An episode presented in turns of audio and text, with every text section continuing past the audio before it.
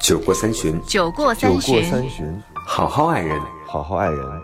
好好爱人。桑丹，丁丁张，一掌，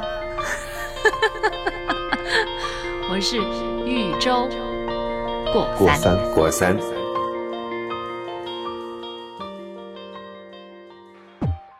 Hello，大家好，这里是过三情感脱口秀，我是丁丁张。Hello，大家好，我是桑丹。哎呀，感觉好久不见呢！大家好，我是周周。为什么我也不知道，我就觉得我昨天在跑嗯步，然后就在听我们上两期，上两期不是都在回复观众的私信嘛？我觉得争的还有点激烈。第二集我觉得我表现不好，可能我有点累了。然后我也听到周周，就是当时还在伸着懒腰回复，你你的那个点被我抓住。以我对你的了解，你刚刚说这一段，你的点是在你跑步的时候是吗？对对对对对。你你什么时候开始跑步了？怎么可能？哇，对，你看周周是一个特别爱我的人，所以你都能还能问这样的问题，我真的特设问。我特别不想，就是懂你这一点。每次感觉好像是跟你打配合似的，你说说，你一我已经唱一和。跑了两跑了两天了，因为我现在定了一个目标，我我想减掉十公斤，因为我八月份不是要录新的节目嘛，啊，十公斤，是录新的节目，对，就第二季，是第二季吗送一百个女孩，送两百个女孩回家。对 送一百个女孩，剩下的女孩回家。呃，哦八月份就要录第一期，所以我觉得我要调整一下。所以最近在做的事儿是戒油戒辣。结果昨天你知道出了什么状况？我就吃了很多，就是虽然没有吃油和辣，但是吃了什么玉米啊、红薯啊，因为我我老觉得这些东西其实是不占地儿的。然后，嗯但是其实好像也是有卡路里的。我昨天跑了，因为那个计计数器是四点儿，就是按英里计的啊。我跑了四英里，最后你知道减下来多少大卡，就消耗了多少大卡？嗯，小四公四英里就是六公里的样子呗。嗯，六公里，六公里，六公里没多少，六公里你才跑了跑了一刻钟吧？嗯，六公里一刻钟，二流血最多二十分钟，没有没有，最多二十分钟。一个小时，你六公里跑了一个小时啊？六公里一个小时可以了，大姐。很好了，很好看来一周是真的没有跑过步，肯肯定没有跑过步。没有，啊，一个小时能跑十公里，真的假的？你这么厉真害？的。那我可能还有一些、中间还有一些快走吧，就是我肯定不是那种跑的像为了追求一个目标那种，我就是为了把那个热量消耗一下。结果我特别绝望，嗯，你跑了那个六公里，只掉了一千四百卡，差不多是这样子，四百到五百嘛。然后、对呀、我跟你讲，你不能这么算的，你我知道就是心碎一地，嗯。心碎一地。然后我我上来之后那会儿，因为早一天都没有吃任何就是比较比较美好的食物，就是对于我们来说，美好的食物不就是发胖的食物吗？我就特别想喝一罐冰的东西。我打开了我的冰箱，结果我的冰箱里恰好有一个汤力水，那个汤力水呢是甜的，它还不是苏打水，苏打水是没有甜味儿的。但我那会儿真的，我如果不喝一口的话，我觉得我今天就白活了。于是我就打开了那个汤力水，现在还有半罐。我看了一下，你们看，它的那个热量是多少？卡？每一百毫升一200百四十六卡，所以我没还 是三百三十毫升啊，同学们。没事儿，是这样的，丁嗯队长，因为你其实人体的新陈代谢，你就是坐着不干活，你一天也能销售一两千。就是也能消耗一两千卡路里，消消耗掉一两千卡，所以所以你不能这么算，你越这么嗯算，就是就越绝望，你知道吧？对，所以我觉得还是就坚持就是你下去吧。对你，你一定要把就是你每天的这个运动当做吃饭一样，那么那么随意的去看待。嗯你不能就是运动之前说啊，我今天去准备去运动了，就特别大动干戈。然后那个运动完了之后，看看看今天赶紧消耗了多少，这一般都注定了很难成功的。对所以我是而且我跟你说。丁丁张，嗯更重要的是你在准备跑步之前，你应该去找教练的。我以前还真不知道，我一直以为好像只有健身房那种做运动练练器械才需要教练，但事实上跑步是需要教练，他会教你很多东西，比如说你的那个身体的姿态啊。然后怎么样是能够利于你跑得更稳更快的，还有就是包括他对你膝盖的保护、发力点，然后你身体的平衡，我之前学很多过的内容。我之前学过的，包括很多人跑完步之后就立刻回家，然后迅速的洗澡什么的。后来这其实都是不对的，因为教练会说、嗯说你那个跑完步之后最重要的工作是拉伸。我昨天就是因为对感觉有点天要下雨了，所以我就急急匆匆的跑回家，我就没有做拉伸，所以今天早上起来的时候就有点酸。但是你拉伸做好了的话，你就不会酸，因为你的肌肉没有像跑步的时候那么紧张。对，嗯，对，但是那个酸爽还可以。滚那个什么东西来着？滚什么？就是。但呃，哎，那个对跑步的话，就是比较的，就是跑步的姿势啊什么的。但是我觉得，你如果不把它就是像跑马跑马拉松那么远的距离，或者是频率那么高的话，就问题可能没太不不会太大。然后像你这样，如果是六公里跑一个小时的话，就是你的那个速度就是还还可以。但是如果有教练的话，没有，对于对于你刚跑两天，刚跑两天的人，一定跑到什么样的那个速度都是值得鼓励的，一定是这样的，因为跑比不跑一定要强。那如果你一定要起到那种减肥和就是那种健康的作用的话，你可能还是要在你的那个心率上面要保持一定的那个频率，对要要跑到一定对。然后老师就说了，我然后说你的心率我有一个朋友就在一百二嗯，一百二以上，才他才知道说你的身体才能知道你在运动，要不然你的身体就一直在说哦你干嘛呢？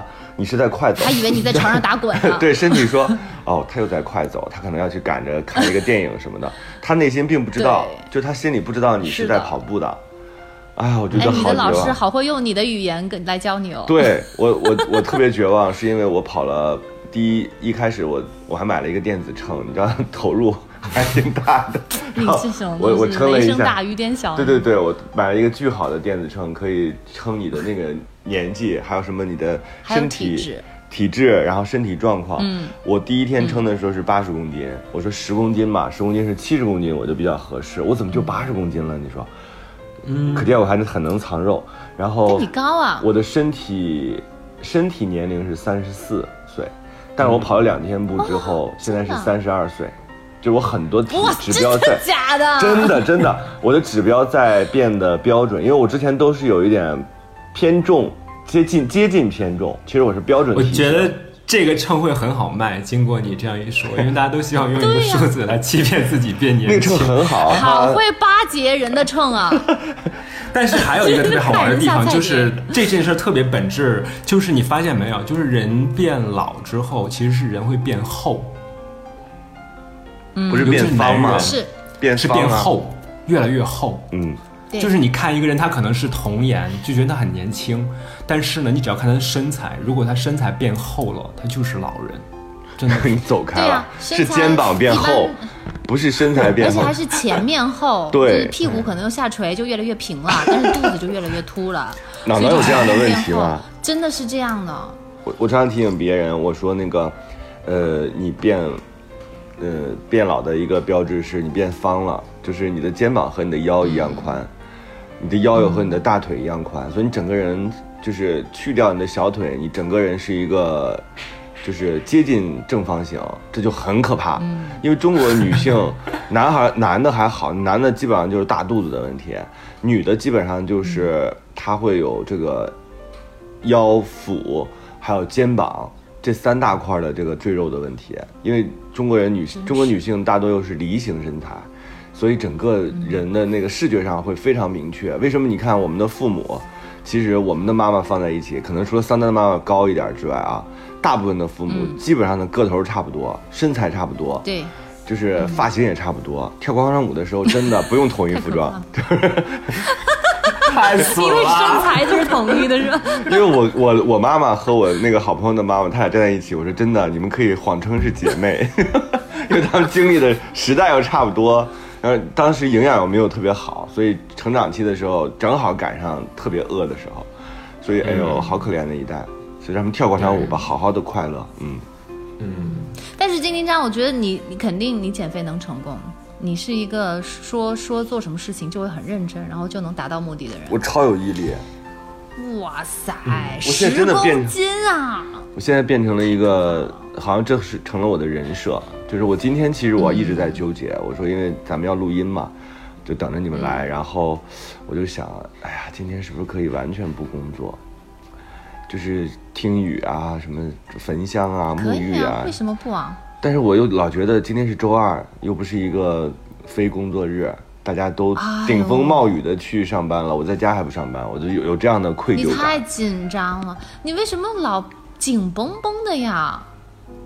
这不是为了跑步跑步跑的吧？就是 你可以调休啊，哦，对可以对对把今天调休啊。就自己给自己请个假条。对对对，自己给自己基准打一个假条。我觉得人生要这样，还真是你吃的每一口饭，你做的每个工作，其实都会有回报。只不过就是花钱很容易，挣钱真的太难了。我就想着挣点挣四百卡路里，喝一罐可乐，这需要付出太多了。太可怕了！你这你真的太可怕了！你这样，你就是天天就是担心着这个东西，我觉得你都会消瘦的。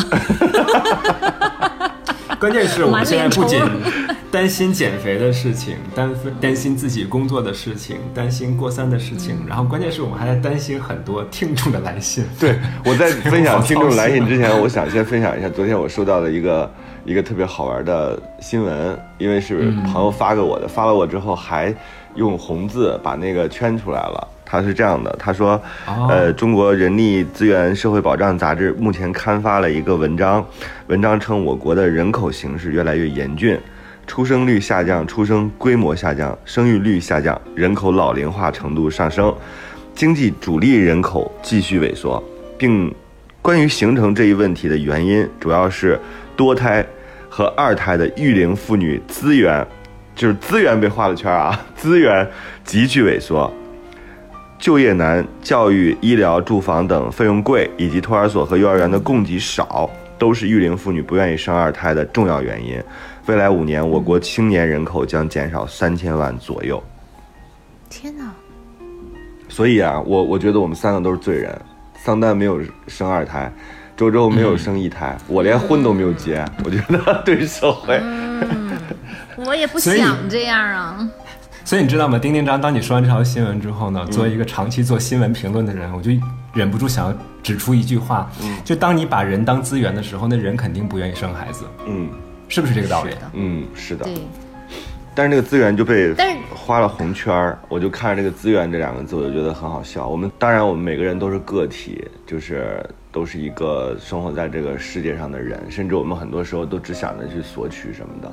但是有的时候呢，我们又是一个组成部分，你就觉得好像，也不是说未必升上升到什么人类需要我这样一个地步，但它又好像又有这个繁衍生息的这种状态。但是我真的观察了身边的很多，尤其大城市的年轻人，他们觉得，第一，结婚好像就是一个，嗯，并不必然的事情。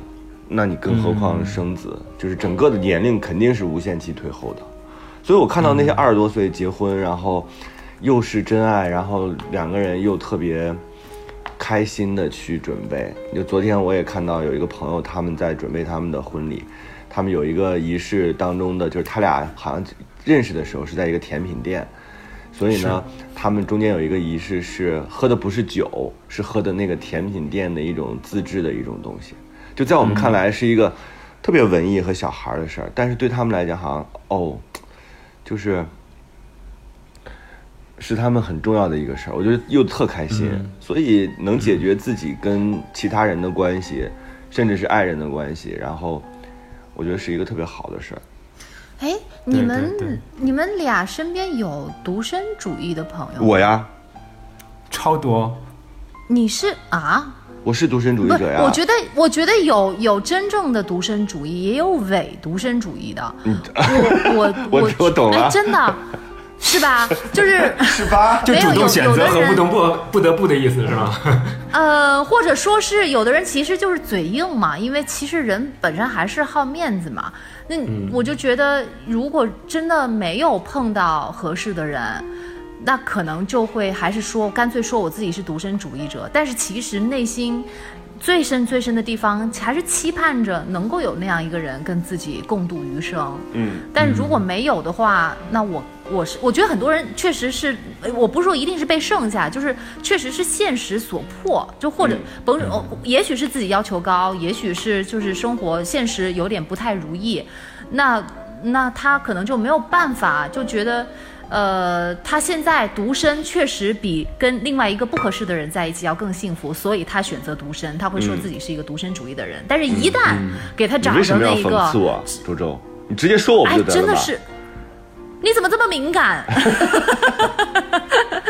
我但是但是我真的认识一个人。说谁？我我真的认识一个人，我我我觉得我没有认真思考过，我到底是独身主义还是非独身主义。嗯。我只是觉得，如果我没有找到那个让我觉得可以相伴一生，或者是让我有那种冲动的人的话，我觉得大可不必非得谈这个事儿，因为他不在我的考虑范畴之内。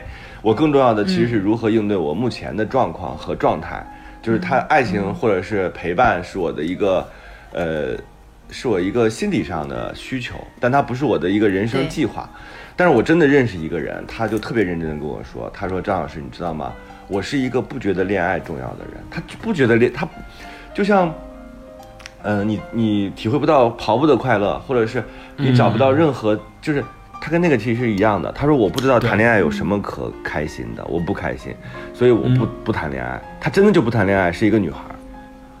嗯，这样他之的人是有的。前谈过受过受过伤没有我也以为他会是一个受过伤，或者是他不喜欢什么样的异性什么的这样的一个女孩，结果她不是，他从小就不知道谈恋爱有什么可快乐的，他觉得研究星球、宇宙、研究万物、世间都都可以，她去旅行，嗯。她去干任何事情，她嗯。看起来又是一个特别正常和特和挺优秀的一个女孩，我记得得丁丁章在他那本书里写过嘛，嗯。就是《只在此刻的拥抱》里面，大概那个原句怎么说的我不记得了。就是这个城市为什么为什么觉得它那么有魅力，就是因为它里面有形形色色不一样的人。嗯。我觉得其实北京就是一个这样的城市，我们身边有太多种可能性，所以我对。他说的这种人是一点都不意外的，因为你确实是会遇到过他们的那个兴趣点，让你完全 get 不到的地方。嗯比如说，就有人每天都要去跑，他不是为了减肥，他真的是享受于那个跑会产生一段那个静稳状态，他享受那个状态那个快感，他就每天去跑，风雨无阻，雾霾的时候也在跑，你都。你你能说他怎么样吗？他和别人不一样，或者他这种方式是有害的？没有，他开心。所以我是觉得，其实很多事情都是我需要，而不是说我不得不。所以我不太觉得，就刚才我觉得玉州说那句话挺好，就是这个人是分两种，就是有一种是主动选择了就是独身这种生活方式，你可以叫他独身主义；还有一种呢，就是不得不的状态嘛，就是此时此刻我想有一个人陪伴，但他没有那个人来，所以这个时候我只能独身。我觉得其实不管哪种生活方式，就是只要在此刻当下你舒服。呃，你享受就好，然后你至于说明天我想找一个人陪伴了，那就改变呗，随时都可以调整。就是我觉得人生哎如果过得这么有弹性的话，会不会就会开心一点儿？我我自己个人还是有点固执的认为哈，我觉得像谈恋爱这种是不是跟其他东西还是会不太一样？就是跑步确实可以啊，中间。不喜不喜欢跑步的人真的好多。我是一个从喜欢跑步到一个现在一般般的，是吧？我觉得也、也能够有这样的，变化你还。参加过但我觉得马拉松，对不对？对呀、对呀、所以我觉得对天生对恋爱免疫，这真的挺少的吧？应该就因为我认识的人也有限啊，肯定有，但是我觉得真的少，所以那个还真的挺挺奇怪的。所以，还是说听众他真朋友们，的他有自己的偶像吗这样的人，你们赶紧给我留言啊！就是我们只再打一下周周的脸，就是他不是他也不是 迷恋偶像，他只是觉得谈恋爱这件事本身他就不嗨，他没有任何可嗨的。也许有一天我的人家意思是真的遇到一个天雷勾动地火，然后两个人嗯又突然间。呃特别嗨，也有可能啊，但是他哦，我跟你讲，越是这种人越容易。就是在他的有生之年，他说此刻他反正是对这件事情完全没有感觉的。他从来没有碰到一个他欣赏或者让他心动的人嗯，啊。对，如果有另外一个人跟他的兴趣爱好是一模一样的，当朋友，就是啊，哇，好想采访一下他哦。对，所以 我下一次可以跟他好好聊一下，然后再给大家汇报情况。你送他回家吧。我好羡慕这样的人，你知道吗？因为他这样的话，其实人生会少很多的困惑和痛苦。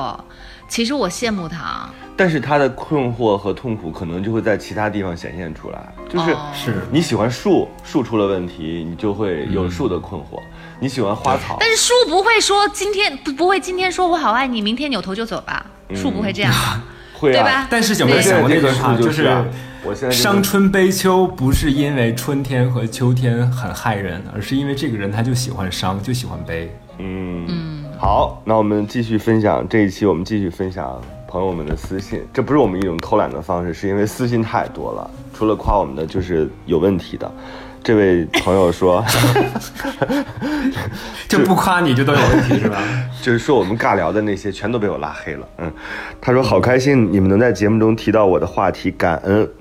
呃，我和他在一起的时候，总会提起他的前任，比如我逛某条马路、某个商店，他就会说他怎么给我们都发了？啊，是吗？嗯，那你继续。复制粘贴。嗯没没没有，你说你说你说，这个上期这个上期讲过了吗？他上期应该是问的就是他上期问的就是那个现任的前任以朋友的身份回头和你的现任相处，就是桑丹不是说说你就让事情发生嘛？我昨天跑步的时候。跑步画圈儿，就是我昨天跑步的时候在想这个问题。我觉得桑丹不能用这样的方式让事实发生，因为很多时候就是你把纸放在火的边上，它很有可能就会点燃。但是你让纸和火稍微隔一段距离，我们就减少了这样的情况发生。因为我们并不是说我的人是不是经得起测试，或者说如果这个人经不起测试，我就把他放掉。就人生不是就那么简单的，因为你对一个人，或者跟一个人在一起，你都要付出成本，你要跟他交换非常多的生这个东西，就是你也付出了你的心力，我没有必要把这个东西放在一个。就促进它的作用上，所以我跟当时跟周周的那个反馈都是说，我们尽可能的减少他们的这种可能性。然后桑丹的观点是说，啊，他既然是前呃，既然是这个前任了，他就有可能发生，也有可能不发生。当然，它是一个就是不定的这样的一个结果。但是你你把它推到那个边缘的时候，它就有可能发生，会给你带来很多而且你知道，嗯，很多人他这样是，他就是带着一种我得非得要证明你就是一个见异思迁，或者是会要跟前任重重归于好的这样的人，他才够，他才打止，他才、嗯他才他才他才停住，嗯，就是他就一定是。就是要达到那个目的，或者是要证明自己这个观点，他才罢休这样的人。所以你既然是带着这种那个想法去弄的，人家能不照着你的那个想法去做吗？嗯嗯，但但是我的想法其实不太一样。我之所以提出那样的观点，是基于我们对待感情的这个标准，以及对待我另外一半的这个门槛儿不太一样。比如说，我要找我的女朋友，那这个女朋友她一定应该是呃。不需要经过什么考验的，那他会知道该做出什么样的选择，这是我对这个女朋友的预期。因此，我不太担心他再去和别人接触，因为他在和别人接触的过程当中，我能够理解他只是出于朋友或者是社交的需要，而不会认为他可能是呃重归于好。那这个东西是。我对于人的一个标准线，但如果说一旦我发现他确实有可能心里想着别的事情的话，那他一定不会是我的女朋友，他就不会进我的门。基于这个，我才会说，所以我不担心啊。那你就让他们这个事实去发生好了。如果真的是那个结果的话，是我不愿意看到的结果的话，我觉得长痛不如短痛，这是我选择的标准，所以我会用这样的方式来和这个朋友来提供建议。嗯，但是但我是觉得，嗯那前任跟别人不一样，就是，嗯，如果说是。我们的限制只是在前任上，我觉得这个是合理范围内。但如果你的限制限制在任何一个他认识和与不认识的，或者是普通友身上，我觉得那个问题在于我们这儿。所以我我觉得他其实还是有一个界限的，就你可以再去认识新的人。如果如果在那些人当中你擦出了火花，那我能够承认，那说明我们可能不是对方那个对的人。但是我觉得，如果要拿一个前任去考验我们两个人现在那个感情，我就觉得。觉得有一点儿不没有那个必要吧，就是就是就是这种感觉，就是可做可不做的事情，为什么一定要去做？是就觉得有点儿、就是有点多一、呃多一步，嗯，一种方式就是把它看成是对待那个人的一个考验，那另外一个角度呢，你可以把它理解成就是我对他的信任，足够的信任，嗯，因为我相信他，所以我知道他们不会发生那样的事情，所以我不会因此去干扰他们两个发展任何所谓正常或者不正常关系的可能性，我不干扰他，我我不给他任何外力，只是让这件事情往前走。啊，所以我是觉得这个东西完全是两种不同角度的这个认知，就看你怎么去选择。你如果像我这样内心洁癖的话，我觉得其实你可以这么选择。但如果你说我允许呃那个更多的可能性，对吧？就是我我那是另外一种选择啊。嗯，我不想走钢丝，我觉得有好好的马路走，为什么要到旁边去走钢丝呀？我准备讲我觉得光这么说，我觉得我心里头都紧张。所以周周你对不同的人不同选择吧。嗯，就是他还有一件事情，就是我和他在一起的时候，总会提起他前任。哎，应该是那个男生提起他前任吧？哈，比如嗯我逛某条马路、某个商店，他都会说他跟前任如何如何，经过这里，经过那里，一起做过什么。可是和你约会，谁要听？谁要听你以前的故事？他说这个女孩说很让人恼火，而且别人追求她，她还把信息转发给我，啊、告告诉我说有人在追她。哎，挺好、啊。我觉得他脑子是不是有问题？就是你何则谈恋爱，爱人追你，难道不是应该直接拒绝吗？还告诉我干嘛？是要我知道我跟你在一起的时候，同时还得面对其他的情敌吗？我觉得这个人真的脑子有问题。他说的话啊，包括上上任也是，我跟他坐在一起和一个朋友吃饭，桌子上面我跟他坐一边，朋友坐对面，但是桌子下面他们俩脚勾脚。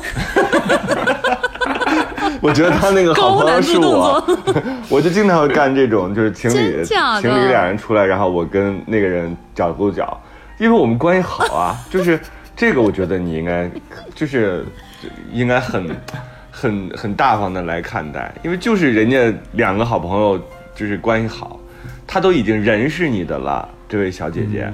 他的人是你的，然后只不过是表述方式的问题。我觉得很多他人都可以的脚也是你的，他的脚不是你的，那干嘛要暗地里头嘛？一般你想在桌子底下都是都是见不得人的事情。那怎么着？对对我们把脚放在桌面上啊，脚勾脚。就立刻想到那个 《色戒》里面梁朝伟和那个，嗯，是吧？梁朝因为伟和那个脚勾脚什么维汤唯吗？因为脚勾脚有的时候是就很开心啊，我觉得这很自然的，很自然，就是好朋友之间也会这样。我经常会和一对情侣当中的某一个人关系很好，就是这有什么呢？就是你自己心里要特别清晰啊，关键是。嗯，对，而且这里面我们需要跟那个大家来做一个明确的，就是她这个小姐姐这封私信里面说的问题，其实是指的是两个前任，嗯啊，是两个男朋友。第一个男朋友是属于呃经常性的秀给她看，对，就是有前任还喜欢我，或者还谁在追我，对吧？嗯然后另外一个人是喜欢在呃多人出席的场合，在桌子底下去勾脚，所以说是两个人。挺可爱的，我觉得。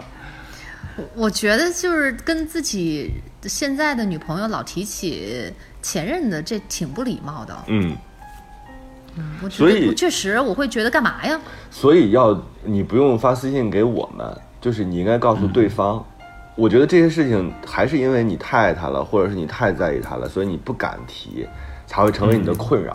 其实这些事情有什么不能讲的呢？因为本来谈恋爱就是两个人的事儿，是一种互动关系。这个时候你就需要告诉他说，你基本差不多就得了。我知道，就是你对他有有情感，或者是之前发生过发生过很多故事，但这个故事我现在不想听。其实你有这个叫什么，呃，发布声明这样的权利的，你可以告诉他这是我的边界，你不要总是来踩。而且就是但问题是，正常的情侣之间还需要告知这样的边界吗？正常的情侣一般都是，哎呀，哦应该约好了，我们我们都不说，就甚至是心照不宣的，都觉得不应该说前任的事情。有很多相处模式的这种，就是有一些男孩他就是对，有些男孩就是欠欠的，他就是为了气你或者为了 逗你。你想想，那个心智很不全，那是。有一点心智不全，或者说有一点他就是性格上真的他觉得这样跟你聊也挺开心的。他觉得这是一种跟你交流的方式，这也是有可能的。你不能要求所有人他没情情商都很高。没看见对方的脸一会儿红一会儿白一会儿黑的吗？还接着讲前任。没有，只看到对方在发私信，而且发给了三个人。真的是说其实我你再这样，我就到想到的过三告你们去。对对对，我其实想到的是啥呀？就是，呃，她的那个第一个，就是她说男男男朋友哈，就是总是在他面前去展示他和前任的微信聊天儿，包括还有人在喜欢他。我觉得有几种动机吧。那一种动机就是我特别得意这件事儿，嗯，我好得意呀、你看，我虽然是你的男朋友，但是你自己要把握机会啊，要珍惜那我更得意否则的话，。你现在还不是跟我在一起？你就会被竞争出局啊嗯，这是一种可能性。还有一种呢，他在表达，你看我是一个非常真诚而透明的人，我在你面前，我会把我所有的呃别人跟我的暧昧短信，我全告诉你，我对你没有任何的秘密，这嗯都是。动机对吧？当然可能还有其他其他动机，我不就不在这儿一一的分析。但是有一件事儿特别想跟这个朋友表达的，就是刚才丁丁章提到了，就是分寸感，这个其实是特别重要的。就是我是一个真诚的人，但不代表我是一个口口不择言的人。我会知道什么时候该说什么，什么时候不该说什么，对谁该说什么，这是一个基本的问题。嗯就是呃，那那比如说，同样的，我作为这个女性朋友来讲。你完全可以这样做，就是第一次你就要让他表现出像玉州所提示的那样，你的脸一会儿红一会儿白，你要用这种颜色脸色。如果脸色他看不懂的话，那你要用语言告诉他说：第一，我不喜欢你在我面前臭屁；第二，就是我觉得这种方式并不好，不要去跟别人搞暧昧，这种东西是我 杜绝的，我不希望看到的。如果它未来还发生的话，我觉得你要考虑一下你们的相处模式的问题。但是你有没有注意到哈？就是这个女孩，她经历了几个前任，她都提出这样的问题。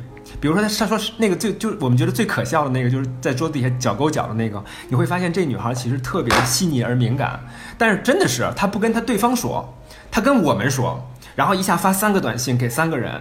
事实上，你应该跟对方讲啊，比如说丁丁张在勾我男朋友的脚，我就直接可以跟他说一句，我说你要干嘛？我不喜欢你们这样勾的话勾我，我的脚你的脚不允许勾别人。我我我我相信那个一会儿红一会儿白的那个面色应该是丁丁张出现的，而不是我出就现的。下次找一张大一点的桌子嘛，让他们勾不着。对，好办法，好策略。找一张那个透明的桌子。或者下次带着戒尺去，你们一勾就打你，你看他会怎样？对，就是就是这个听众他说了前面两个情况，我我的第一反应就是，比如说前呃现任的男朋友老在我面前说跟他前女友的事情，那我第一反应就是。就是我这么大一人在你眼前，你不说跟我之间的事情，然后说另外一个现在都看不见的人，我会觉得是不是对我不满意，跟我在一起不开心，还是还是怎样？就是能够至少我的存在不能让他很专心的跟我在一起，老是让他分心。另外，我是会觉得 我的观点当真的，你是课外这那一定是？老让他分心。难难道对呀、嗯就是啊，就是必还是选修课，对，选修课的时候还看着主修课的内容，就就一定是这样的，是吧？就不乐意跟我在一起，才老会怀念。如果怀念过去的话，那肯定就是觉得那段日子比现在要更快乐，或者是更幸福，是吧？现在摆在眼前呢，你都那个都都没有什么样的一个兴趣。我我会我第一反应会是这样，那就是不不满意老娘喽，是吧？老娘老娘放，因为你放弃了跟别人约会，然后你居然老在老在老娘面前提另外一个女人的事情，况且还是前任。哎，前任要真那么好，你就去找前任，你干嘛跟我在一起是吧？你跟他花前月下呀。然后另外，我我是觉得就是。两个人谈恋爱这种情最好，一般情况下是能不提过去的事情，就是包括前任，包括过去的事情，我觉得能不提就不提。一般情况下都是、都是小心翼翼的，无意当中提到了。对方或者是比较敏感的人，都还会紧张，对呀、都还会赶紧撤回来，还还会看对方是不是有听到，或者他会不会在意。正常，大部分人一般都是这样的，哪有这种明目张胆的，动不动碰到一个地方或者到 对是吧，就就老提老挂在嘴边。我觉得这个确实会让人很百思不得其解。嗯然后勾脚那个，我真的。我也会觉得这个事儿，我也不知道，我嗯我得去问他，我可能会开玩笑的问，我是说，嗯，你们，我也不知道，就 你们是有有什么样的那个诺言，要老是要就是勾一勾一一百年上吊之类的这种事儿吗？还是怎么样？怎么怎么老要勾脚呢？他们两个习惯性点赞，但是用脚点。我对方说的挺对的，点个赞。嗯我觉得也不用太敏感，但是有一些边界还是要说得很清楚的啊。所以我们看下一条，下一条好，有点严肃，我觉得这个只有桑丹可可能能解决啊。他说啊，三位老师，他说我很喜欢你们节目，国三。三位老师我都很喜欢，可以多做一些关于婚姻主题吗？我和桑丹一样，点名了这都。是初恋后结婚的不。幸的婚姻是吧？我是在婚后才慢慢的了解自己和我的爱人，有很多地方感觉不合适。他对我好的时候，嗯嗯，陪我逛街不买东西都可以，只是只是喜欢他陪我。下班后早回家，出差后记得给我买礼物。上网查各个美妆博主以及网页给我买护肤品的时候，我会觉得很幸福。但很多时候呢，他工作很忙，又喜欢吃鸡。他和他哥们儿有一个玩吃鸡的窝点儿，一般十二点左右回家，一周有一两次凌晨三点左右回家或者不回家。我觉得我自己也有问题，吃，鸡是个什么东西啊是？个游戏啦，游戏是个游戏。哦，是个游戏哦，你要了解啊、不是已经周周，流行过了吗？这流行哪有过的？就总有人痴迷啊、然后他说嗯，我觉得我自己也有问题，所以他才不喜欢回家，即使周六日也只想着吃鸡，除非我那周不开心了，他才会带着我吃饭看电影。我不明白是我要的太多，还是他做的不到位。所以我开心幸福的时候就每天元气满满，他不回家或者回家很晚的时候就很想离婚。结婚两年了，我冒出了离婚的想法很多次，想听听你们的看法。我感觉我有问题，很想改，也想弄清楚我们的婚姻模式怎么改变。好严肃啊！突然间觉得我们的资源又要少一个。我自己觉得是这样的，就是这还是你们的相处模式出了严重的问题。我们小时候老有一句话说：“会哭的孩子有奶吃。”你现在显然的状态就是，你每次哭一次，你就会得到相应的回报，或者说你得到相应的东西。但是姑娘，你要你要先想明白，这些你得到的东西是你本来就应该拥有的。就是如果你在爱情或者在一一段比较完美的婚姻当中的话，他陪你看电影，其实不是陪你，是你们两个人一起去做这件事情。对你现在把这件事情变成了一个好，你需要，所以他把他的时间给了你，然后你还觉得他为你付出了很多，其实是不对的。首先，这是第一个原则性的问题，就是你俩的相处模式变成了一种本来是两个人应该一起做的事情，因为你自己觉得他付出了不吃鸡的时间，所以导致他付出了东西。我觉得这个理解上首先就出了严重的问题。第二个就是因为你自己不开心，所以他才来补偿你，然后导致了你俩的相处模式变成了这样一个挺恶性的循环。因为你下一次想要让他陪你的时候，你只能更加不开心。嗯，所以这个时候调整的，我觉得往往不是说哦，到底他打几个小时游戏，呃，每个每一周有多少时间来陪你，而是你俩需要重新思考一下你俩这个互相作用的这个力，以及要重新思考一下你们的婚姻模式了。这个问题非常非常严重了。我我的有限的观察力哦，就是嗯你在形容他这件事情的时候，我的我第一个想到的就是感觉他的喜怒哀乐全都建立在对方对他的态度上。嗯嗯，但对方那个今天给了点时间，哇，开心的开能开出花儿来，那就变成了大晴天。对方稍微就是可能疏略忽忽略他了一点，然后心情一下又跌落到谷底。嗯我我会觉得太依赖，就是他的心情啊，太由对方的。那个态度来决定，太依赖对方的那个反应了。这样的话，好像他就是完全没有自我的一个投射，就是嗯我能不能够，嗯，有没有能力让我自己能够开心，是吧？嗯好像我的开心全都是他给的，都是别人给的，这件事情很可怕。嗯还有一个就是，呃，他说两年了，他一直冒过很多想要离婚的这个想法。那我就会觉得有一类人，他是碰到了问题，他可能不提，就像你说的，他他不哭也不闹，嗯但他可能就是心里头就这样留着。但是我们都知道，量变一定会到质变，所以这个东西你攒攒攒，它一定只是这个伤口会越来越大。所以他他你，我觉得碰到这种事情，你先不要想到离婚，你想看看有没有修补的方式，是吧？想看看这个问题是我我们在修了之后还是会存在，还是说它有修复的可能性？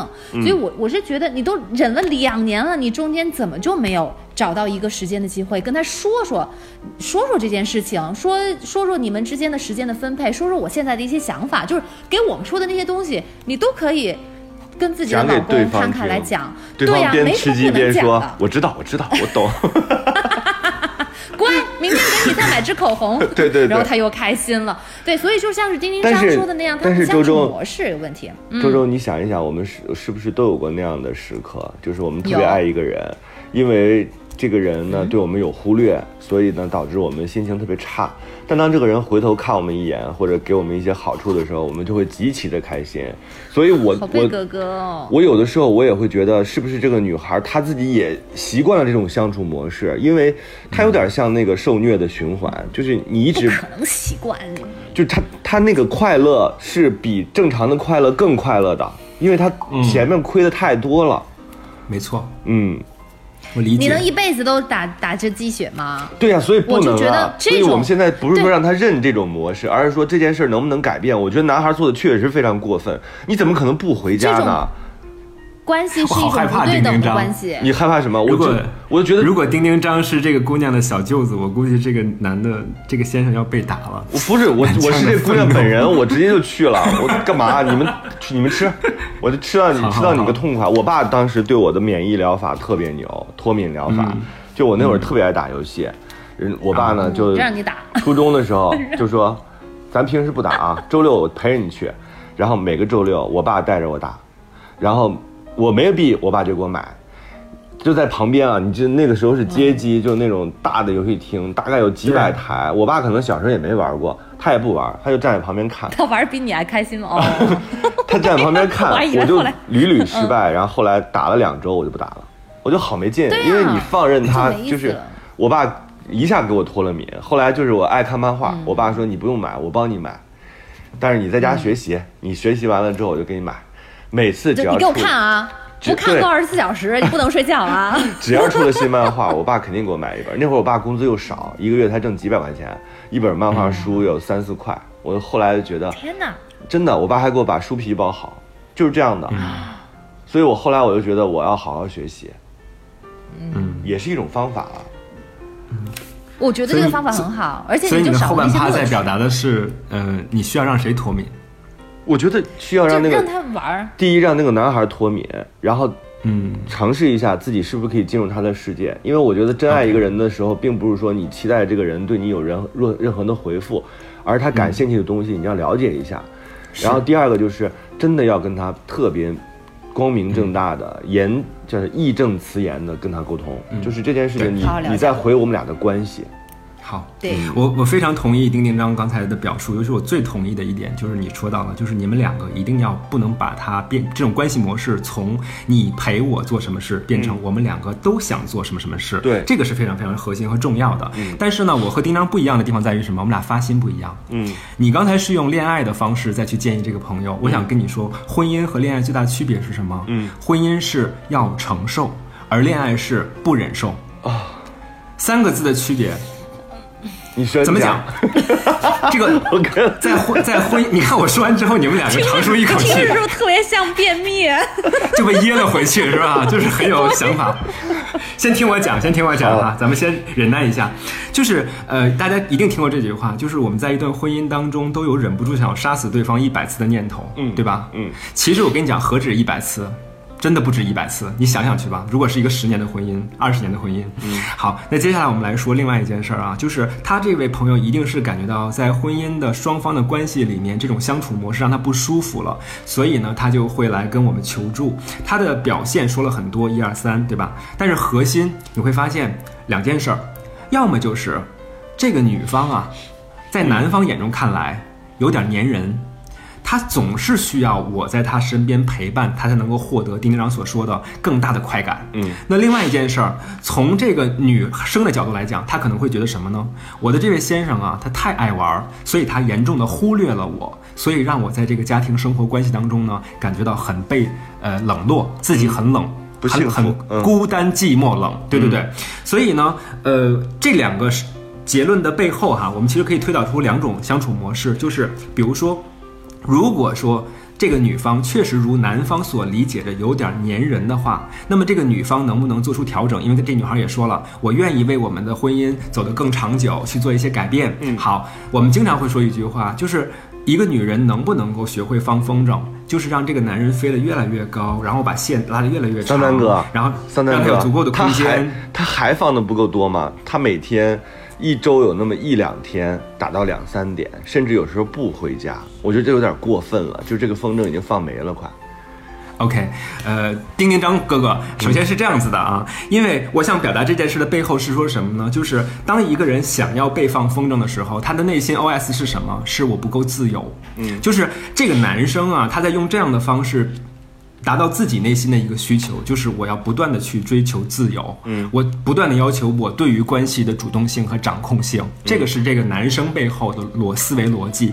那么接下来说，那如果说从一个男生的角度来，呃，从女生的角度来讲，他觉得他被这个男生忽略掉嘛，对吧？嗯，那他。背后衍生的一个内在逻辑是什么？其实是我的内心是不允许自己自由的。如果一旦自由，我会觉得自己失控，我会对于我的生活，对对对，会很慌乱，甚至于我都不知道该怎么打发我的时间。你看到没有？就是当我们发现了这个内在的模式之后，你需要调整的话，当然我们说大家先调自己，调完自己之后，你有好的状态，你才可能和你的关系的另外一方，然后产生模式上的这种改变，选择新的调整、新的相处模式。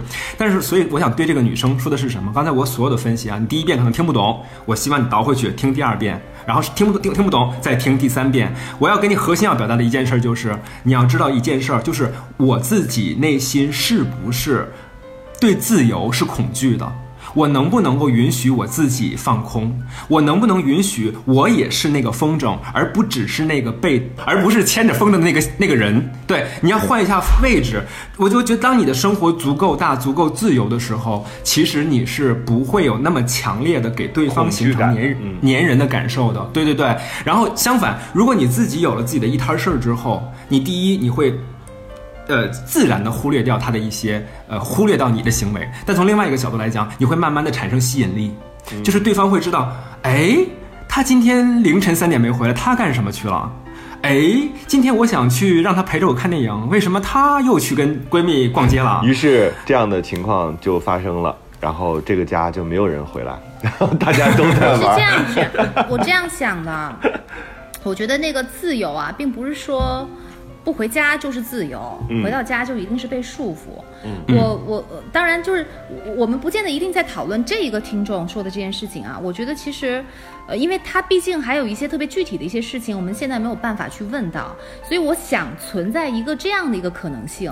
我会在想，一个男的，呃，一周有好几天玩到半夜都不回家，就是至少他不是很不愿意回家这个事实，我就会在想，是不是这个家不具备足够的吸引力？嗯，就是就是觉得跟朋友在外面野着玩儿，就玩一个电子游戏，也比在家里面跟自己老婆待在一起要好。这件事情很可怕，就是好像表面上看来这个男人不着家，好像是这个男人的事情。我们都会说男人喜欢玩儿、贪玩儿是吧？不不负责任，貌似是这样，但其实有的时候有一部分的原因是因为这个女人可能还是我说的，没有把这个家变得有吸引力，就是不想回来。我因为如果如果你看，就之前我们不是说管住男人的胃就管住男人的心，不是说男人好吃。我现在会觉得，其实不是不是不是嘴上好吃这一个，而是如果一个女人能够把家里照顾得很好，家里就是有非常浓的生活气息，让在这里有家的感觉。那那男人就会很安定，他就愿意回这个家，所以他的心也会在这里。所以我我就在想，会不会啊，我为你鼓掌，我为一周鼓掌，真的，哦。我我代表所有的，我很少说所有哈，我代表所有的 男性朋友，我在代表所有的女性，然后还为驳斥一我鼓掌。下，驳斥一下你们俩我我，就嗯，因为我觉得啊这样啊，咱们心里都明白，家到底是三米的床还是一米的床，并不重要，是不是有吸引力？我觉得完全不是靠所有的什么家是不是温馨，菜是不是好吃构成的，而是你还有你这个人呢？对你到最核心的其实是人，家最核心的意义就是这个人是什么样子的。我在刚看在看刚才这个私信的时候，我觉得她好像也没有提她自己喜欢的这个老公到底有什么个人的魅力，她在都在讲说，哎，这个人，呃，对我好。如果你对你的爱人只是要求他对你好的话，那你确实需要一个只对你好的爱人，而而不是就是你应该找到一个和你能够共同在一个空间里待着，不说话也不尴尬，然后说话呢就有很多话讲的这样一个人，而不是说他只是对你好。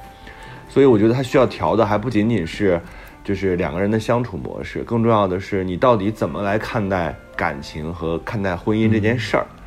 对而且我跟你讲，就是刚刚她形容，就是她老公陪她做的那些事情，也就是什么美妆博主买一些化妆品或者什么的。那那我觉得，如果她的老公跟她在一起，她没有其他的需求，就他们俩没有共同的兴趣爱好，能够让他们就是每次都能够产生一些乐趣，给他们的生活就是加分的话，那确实我觉得他们在一起就是就是没有什么意思，这个人也不有趣啊。对，所以他根本不是打不打游戏的问题。我楼下那一对儿对邻居也是，我经常去他们家，敲完门之后半天才开门，我站在门口就极生气。我说不是跟你们约好了我要来吗？然后他俩就穿的特别随意，在打游戏。嗯打游戏的时候呢，我就是的对我就在玩他家的猫，他们俩就是这样的相处模式。他们每天睡前肯定是要打一盘游戏的。但是昨天我就感受到了，就是其实这个陪伴还很重要。他俩除了一起打游戏之外，就男的肚子有点大，需要跑步，所以我就带动着他们两口子跟我一起跑步。女孩带动人了。对，女孩极瘦，你知道吗？她穿着一个那种就是 Nike 的那种那种跑步的那种衣服，然后基本上就像像一个，我说你干嘛要跑步？别人看她都很奇怪，就觉得这个女的肯定是被家里人赶出来了，并不是出来跑步。就是她还是陪着他根本就不需要跑步，她根本不需要跑步，她极其瘦对，但是整个的状态就是她在后边走，她老公在前面走，然后我再超过他们一圈儿或者是两圈儿，就大概是这样一个状况。我觉得就是他们有他们自己的乐趣，打游戏从来不是一个坏的事情，就是你如果这件事情能成为你俩之间沟通的一个很好的桥梁的话，我觉得是非常好的事儿。所以我是建议大家也不要就是真的婚姻这件事情不要太轻易的去做决定，就是像他这个真的已经是冒很大的一个风险了。他自己不是说在结婚之后才开始认识他吗？那那既然现在已经走到这一步，那这个风险咱们就要承担，所以看看下一步怎么来走。但但是我我我是觉得。结婚为什么要结婚啊？如果觉得一周陪你三天就觉得够了，那干嘛要结婚？因为结婚是得想想要二十四小时七天在一起的耶。嗯，如果不是这样的话，连体谁婴儿，不不是你你就得做好这样的一个准备，对不对？嗯，你你当然当然，事实上是有不同的工作啊，但是但是我觉得结婚就是这样一个承诺，我不光是七天二十四小时，我的余生。